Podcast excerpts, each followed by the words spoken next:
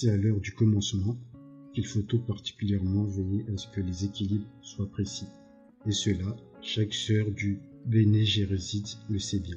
Ainsi, pour entreprendre cette étude de la vie de Muad'Dib, il convient de placer tout d'abord en son temps la 57e année de l'empereur Padisha, Shaddam IV. Il convient ainsi de bien le situer sur la planète Arrakis. Et l'on ne devra pas se laisser abuser par le fait qu'il naquit sur Caladan et y vécu les 15 premières années de sa vie. Arrakis, la planète connue sous le nom de Dune, restera sienne à jamais, durant la semaine qui précéda le départ pour Arrakis, alors que la frénésie des ultimes préparatifs avait atteint un degré presque insupportable, une vieille femme vint rendre visite à la mère du garçon. Paul, c'était une douce nuit. Les pierres anciennes du, castel Calandan, qui avait abrité 26 générations d'Astrid, étaient imprégnées de cette fraîcheur humide qui annonçait toujours un changement de temps.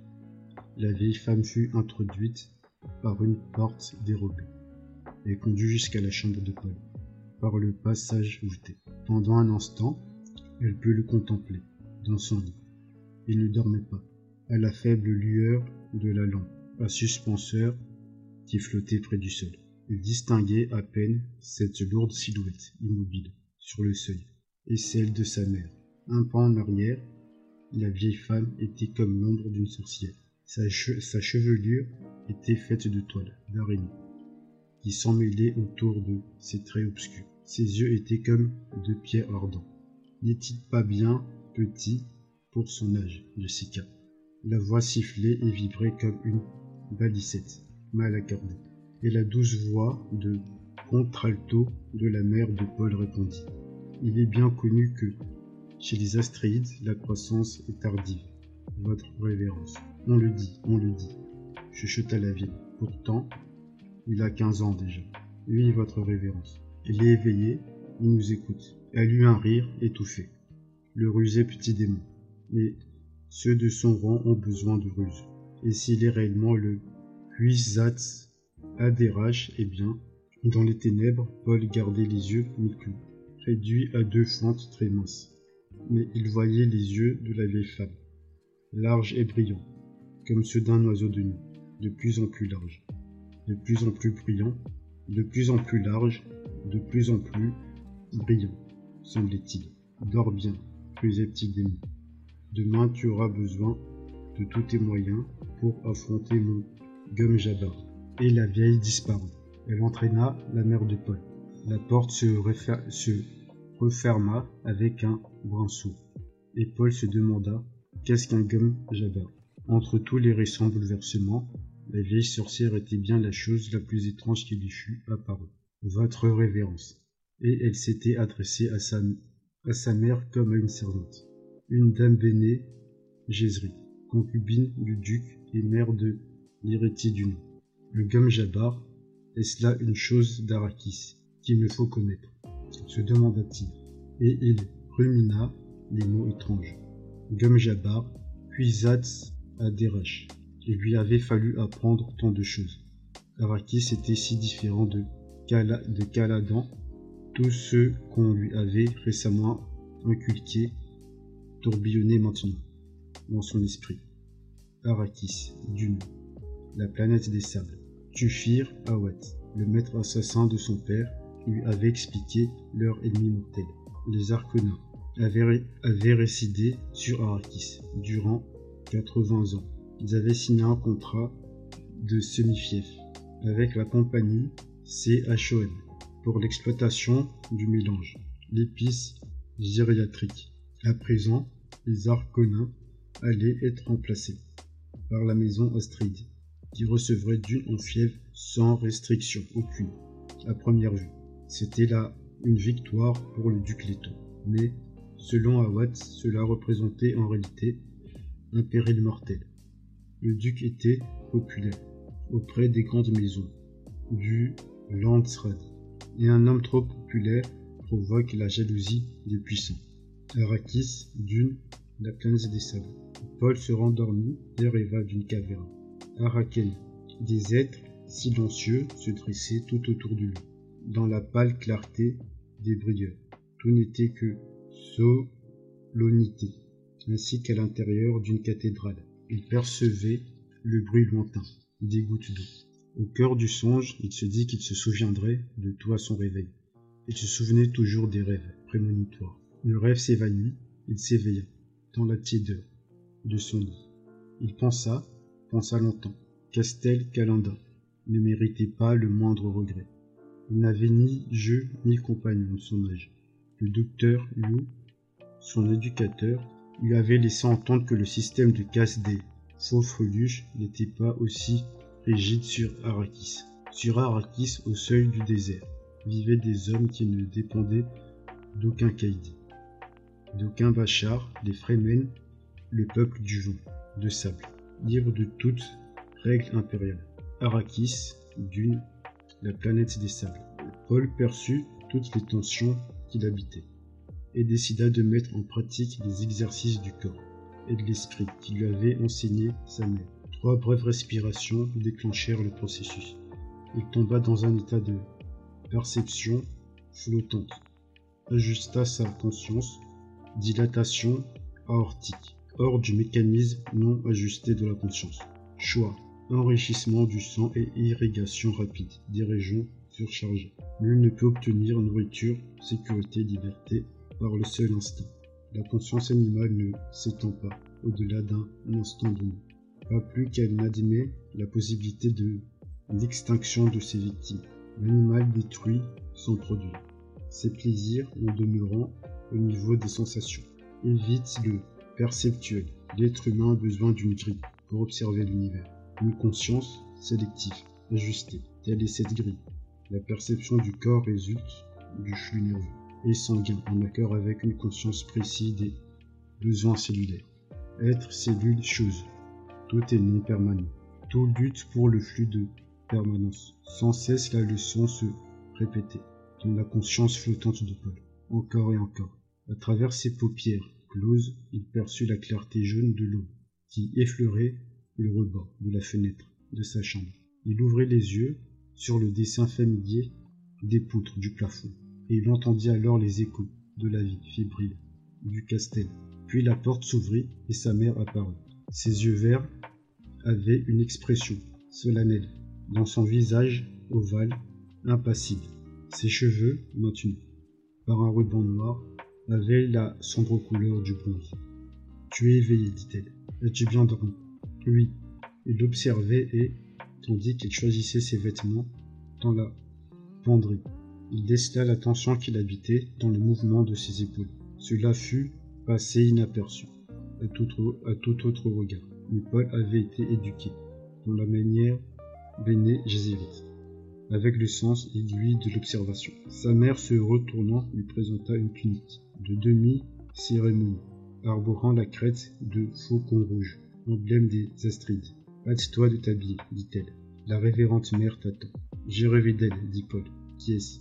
C'est elle qui m'a éduqué à l'école, Béné Gézérite. À présent, elle est la diseuse de vérité de l'empereur. Et Paul hésita.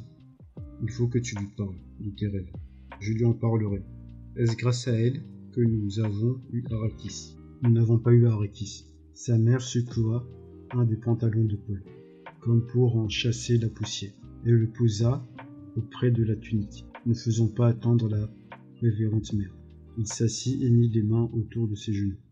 Qu'est-ce qu'un gomme jabbar De nouveau, grâce à l'éducation qui était la sienne, il perçut l'invisible hésitation de sa mère, et la ressentit, comme de la peur.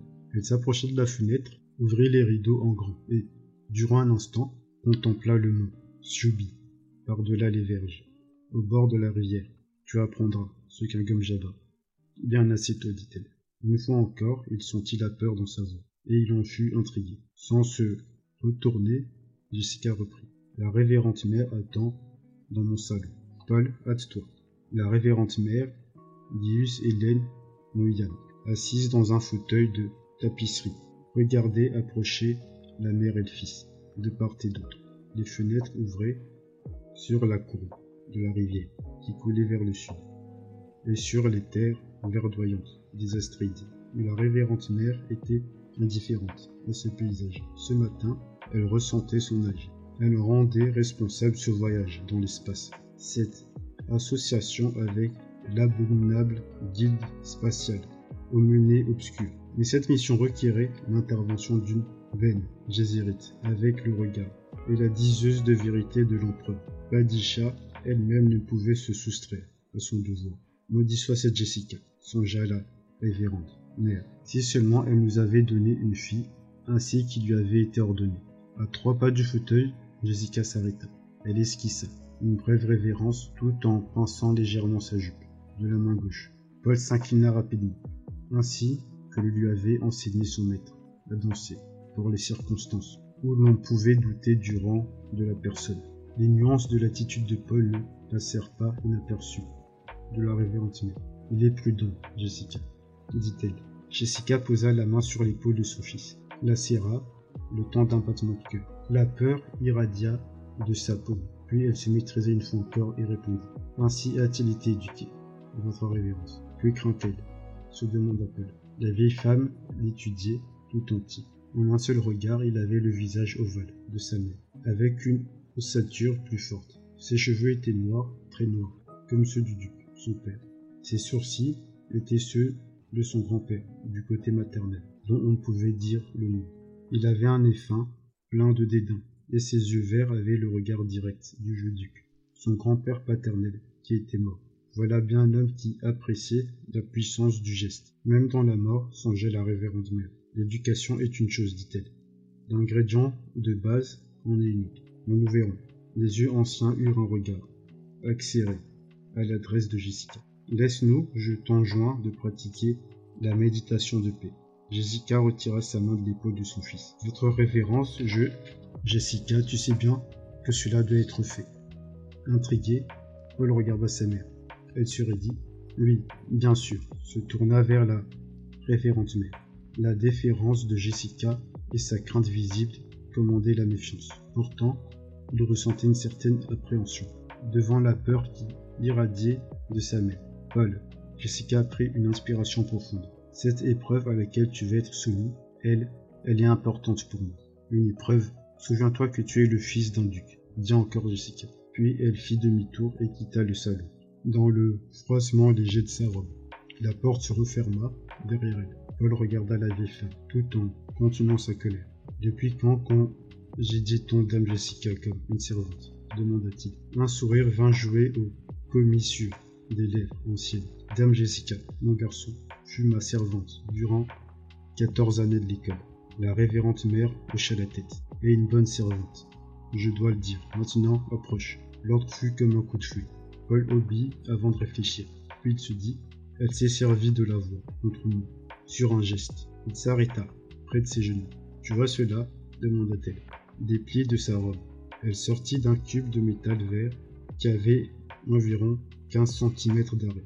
Elle éleva, le fit pivoter et Paul vit que l'une des faces était creuse, obscure, étrangement effrayante, impénétrable à la lumière.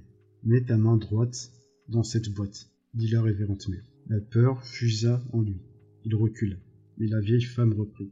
Est-ce ainsi que tu obéis à ta mère? Il affronta le regard de ses yeux, d'oiseau brillant. Lentement, conscient de toutes les contraintes qu'il ne pouvait repousser, il mit la main dans le cube. Tout d'abord, un instant où l'obscurité se refermait sur ses doigts. Il éprouva une sensation de froid. Puis il sentit le contact du métal, doux et un picotement envahit sa main, comme si elle était endormie. Les traits de la vieille femme devinrent ceux d'un animal de proie. Elle éloigna sa main droite du cube et lentement la posa près du cou de Paul. Il devina alors un sentiment métallique et voulut tourner la tête. Arrête.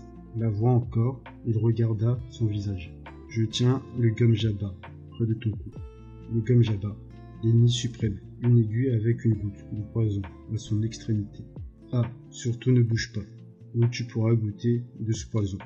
Surtout ne bouge pas, où tu pourrais goûter de ce poison. Il lutta pour déglutir. Sa gorge était sèche. Il ne parvenait pas à détacher son regard de ce visage ancien, usé, de ses yeux luisants, de ses dents d'argent, qui scintillaient à chaque mot, dans les gencives pâles. Un fils de duc se doit de connaître le poison. Ainsi le veut notre époque, n'est-ce pas?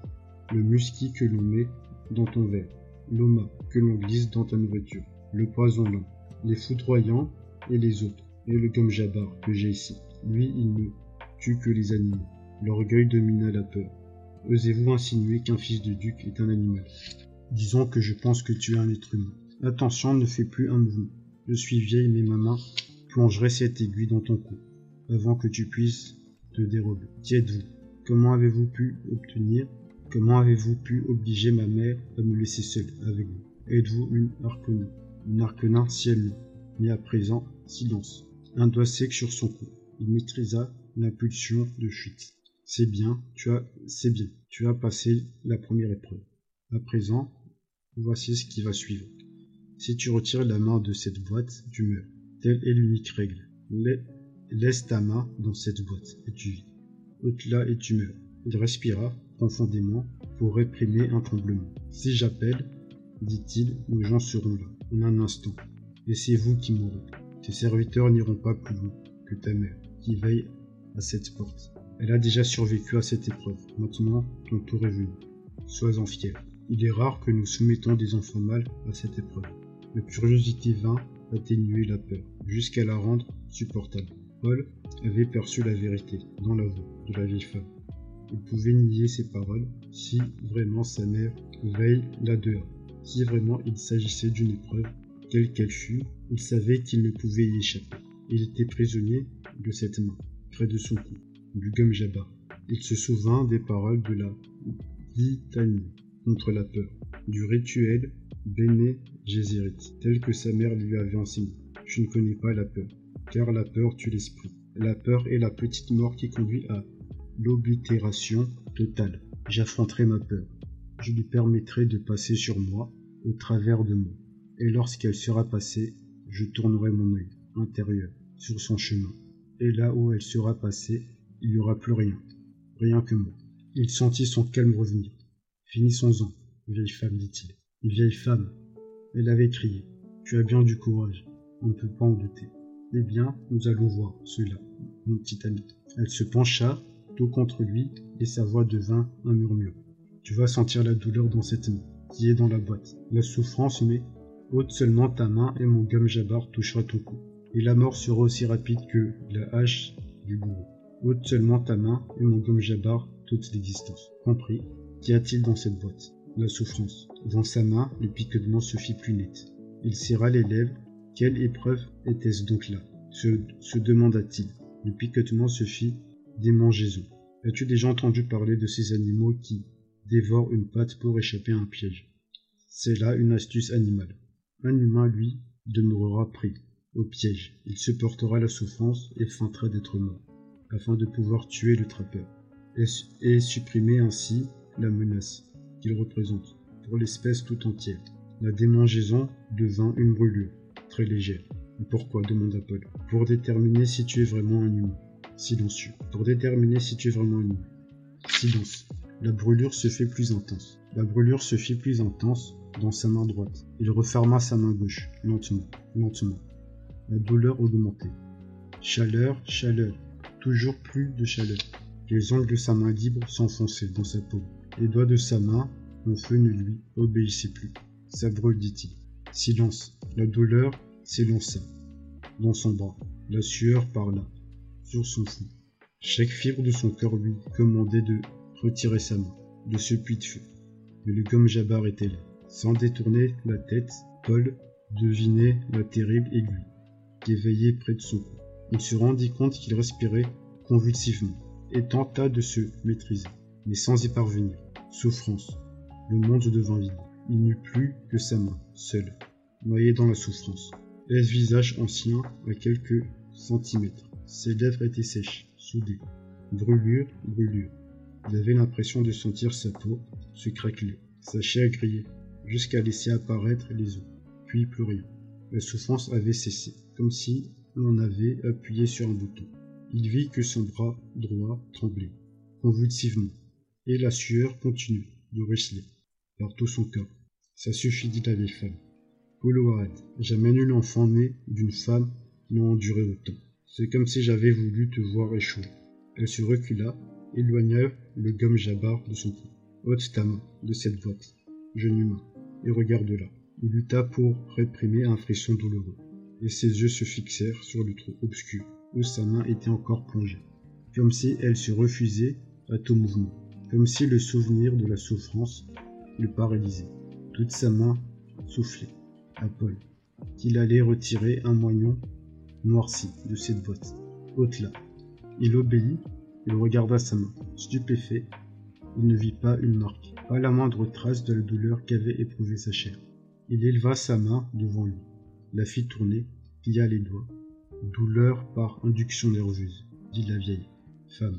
Elle ne peut venir à bout des humains potentiels. Certains donneraient gros pour connaître le secret de cette boîte. Elle prit le cube de métal et l'enfuit dans les plis de sa robe. Mais cette douleur, dit Paul, cette douleur. Un, humain est capable de dominer chacun des nerfs de son corps.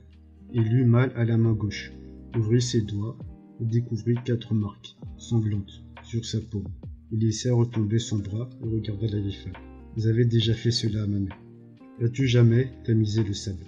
La question était tangente et mordante. Son esprit gagna un niveau supérieur d'appréhension. Tamiser le sable d'Akissia. Nous, Bene Gesserit, tamissons les gens, pour découvrir les humains, dit la vieille femme. Il éleva alors sa main droite devant ses yeux, essayant de retrouver le souvenir de la souffrance. Et c'est tout, de la souffrance, c'est tout. Je t'ai observé, mon garçon. Ta souffrance n'est que l'axe de l'épreuve.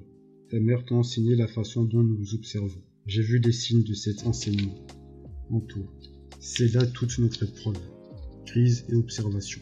Sa voix même portait la confirmation de ses paroles. Et Paul dit, c'est vrai. Elle le regarda, il perçoit la vérité.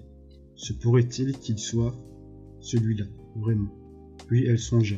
L'espérance ternit l'observation, et elle étouffa l'excitation qu'elle ressentait. Tu sais, lorsque les gens croient ce qu'ils disent, je le sais. Dans la voix de Paul, il y avait les harmoniques de ses capacités. Elle est perçue et dit Peut-être es-tu le Cuisat Adérach. Assis-toi, petit frère. Là, à mes pieds. Je préfère demeurer debout. Ta mère s'est assise là, autrefois. Je ne suis pas ma mère. Tu me détestes un peu, n'est-ce pas? Elle regarda vers la porte et appela Jessica. La porte s'ouvrit. Jessica apparut sur le seuil. Le regard de ses yeux était dur. Il s'attendrit en voyant Paul. Elle parvint à sourire faiblement. Jessica, as-tu jamais cessé de me haïr? demanda la vieille femme. Je vous aime et vous déteste tout à la fois, dit Jessica. Je vous déteste pour cette souffrance que je ne pourrai jamais oublier. Je vous aime pour le plus important seulement, dit la vieille. Et sa voix était douce. Tu peux venir à présent, mais garde le silence. Ferme cette porte et veille à ce que nul ne vienne nous interrompre. Jessica avança, referma la porte et s'appuya au bouton. Mon fils vit, pensa-t-elle, il vit. Et il est humain. Je le savais, mais il vit. Et il peut vivre désormais. Le contact de la porte était dur, réel contre son dos, tout dans cette pièce semblait peser sur ses sens. Mon fils vit. Paul regardait sa mère. Elle a dit vrai. Il aurait voulu être seul pour repenser à cette expérience. Mais il savait que ce ne serait pas possible avant qu'on lui eût donné congé. La vieille femme avait acquis un empire sur lui. Elle avait dit vrai, et sa mère avait subi cette même épreuve. Le but devait en être terrible, pour justifier une telle souffrance, une telle peur. Et il savait qu'il était terrible, qu'il défiait toute probabilité et n'existait que pour lui-même. Il savait que, d'ores déjà, il en était prisonnier, mais il ignorait toute la nature de ce terrible but. Un jour, mon garçon, dit la vieille femme, toi aussi tu te tiendras devant une porte. C'est là une toute autre épreuve. Elle contempla sa main qui avait traversé la souffrance. Regarda la révérende mère il venait de déceler dans sa voix quelque chose d'inconnu. C'était comme si les mots avaient été scintillants, pleinement détachés, définis, et il savait que chaque question qu'il pourrait désormais poser amenait une réponse qu'il élèverait hors de ce monde, de chair, vers quelque chose de plus grand. Pourquoi cherchez-vous les humains? demanda-t-il. Pour te libérer. Me libérer? Les hommes ont autrefois confié la pensée aux machines dans l'espoir de se libérer ainsi, permis seulement à d'autres hommes de les réduire en esclavage. avec l'aide des machines. Tu ne feras point de machine à l'esprit de l'homme semblable, cita Paul. Oui, c'est ce que disait le djihad butlerien, la Bible catholique orange. Mais l'un comme l'autre devrait dire en vérité Tu ne feras point de machine qui contrefasse l'esprit humain. As-tu étudié le mental de votre maison? J'ai étudié avec Tufirawat. La grande révolte nous a débarrassés de nos béquilles en obligeant l'esprit humain à se développer. On crée alors des écoles afin d'accroître les talents humains. Les écoles Béné Gézérit et Lakicia. Deux grandes écoles ont survécu. Béné Gézérit et la guilde spatiale. La guilde, c'est du moins ce que nous pensions, inclina plutôt à développer les mathématiques pures. La fonction du Béné Gézérit est tout autre. Le politique, on s'appelle. Cool Wad, s'exclama la révérende mère. Et elle se tourna vers Jessica avec un regard dur. Je ne lui ai rien dit, votre révérence, fit la mère de Paul. La vieille femme reporta alors son attention sur le garçon. Tu as déduit cela à partir de bien peu. Mais il est exact qu'il s'agit de politique. À l'origine, l'école Bene était dirigée par ceux qui estimaient nécessaire l'existence d'un lien de continuité dans les affaires humaines. Ils virent que cette continuité ne pouvait exister sans que l'on sépare l'humain de l'animal, dans le but de faciliter la sélection. Abruptement pour Paul, les paroles de la révérende mère perdirent cette netteté qu'elle avait eue jusqu'alors. C'était comme si l'on s'attaquait soudain à ce, à ce que sa mère appelait son instinct de rectitude. Non pas que la révérende mère lui mentît, il était évident qu'elle était sincère. Mais plus profondément, il avait décelé quelque chose, quelque chose qui était lié au but terrible de l'épreuve. Mais ma mère m'a appris que nombre de Béné Gézérites de l'école ignorent tout de leur lignée, dit-il. Nous détenons toute l'historique génétique. Ta mère sait ainsi qu'elle est de descendance Béné Gézérite, ou que sa lignée, du moins, a été jugée acceptable. Alors pourquoi ignore-t-elle qui étaient ses parents? Certains le savent, d'autres l'ignorent. Il se peut par exemple que nous souhaitons un accouplement avec un proche parent, afin de rendre dominant quelques caractéristiques génétiques. Nos raisons sont multiples. À nouveau, il perçut l'offense à son instinct de rectitude. Vous décidez beaucoup par vous-même, dit-il. La révérence mère le regarda en silence, songeant. Est-ce bien une critique que j'ai perçue dans ses paroles? Notre fardeau est lourd, dit-elle. Les effets de l'épreuve s'estompent de plus en plus rapidement. Il affronta calmement le regard ancien. Vous dites que je suis peut-être le Huizat Adarash. Qu'est-ce donc là? Un gomme jabar humain. Paul intervint sa mère. Tu ne vas pas employer ce ton avec moi. Laisse Jessica, dit la révérende mère. Mon garçon, connais-tu la drogue de la diseuse de vérité? C'est ce que vous prenez afin de mieux déceler ce qui est. Ma mère me l'a appris.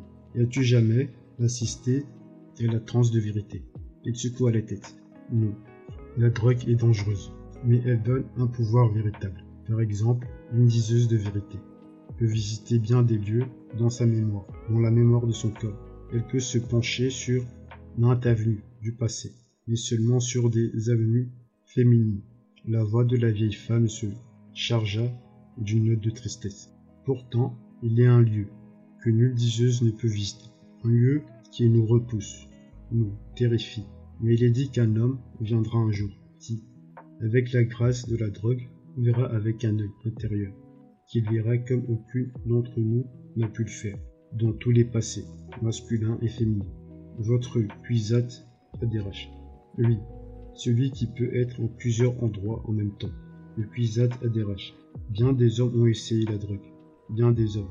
Aucun n'a jamais réussi. Ils ont essayé et ils ont échoué. Tous. Oh non. quoi la tête? Ils ont essayé et ils sont morts.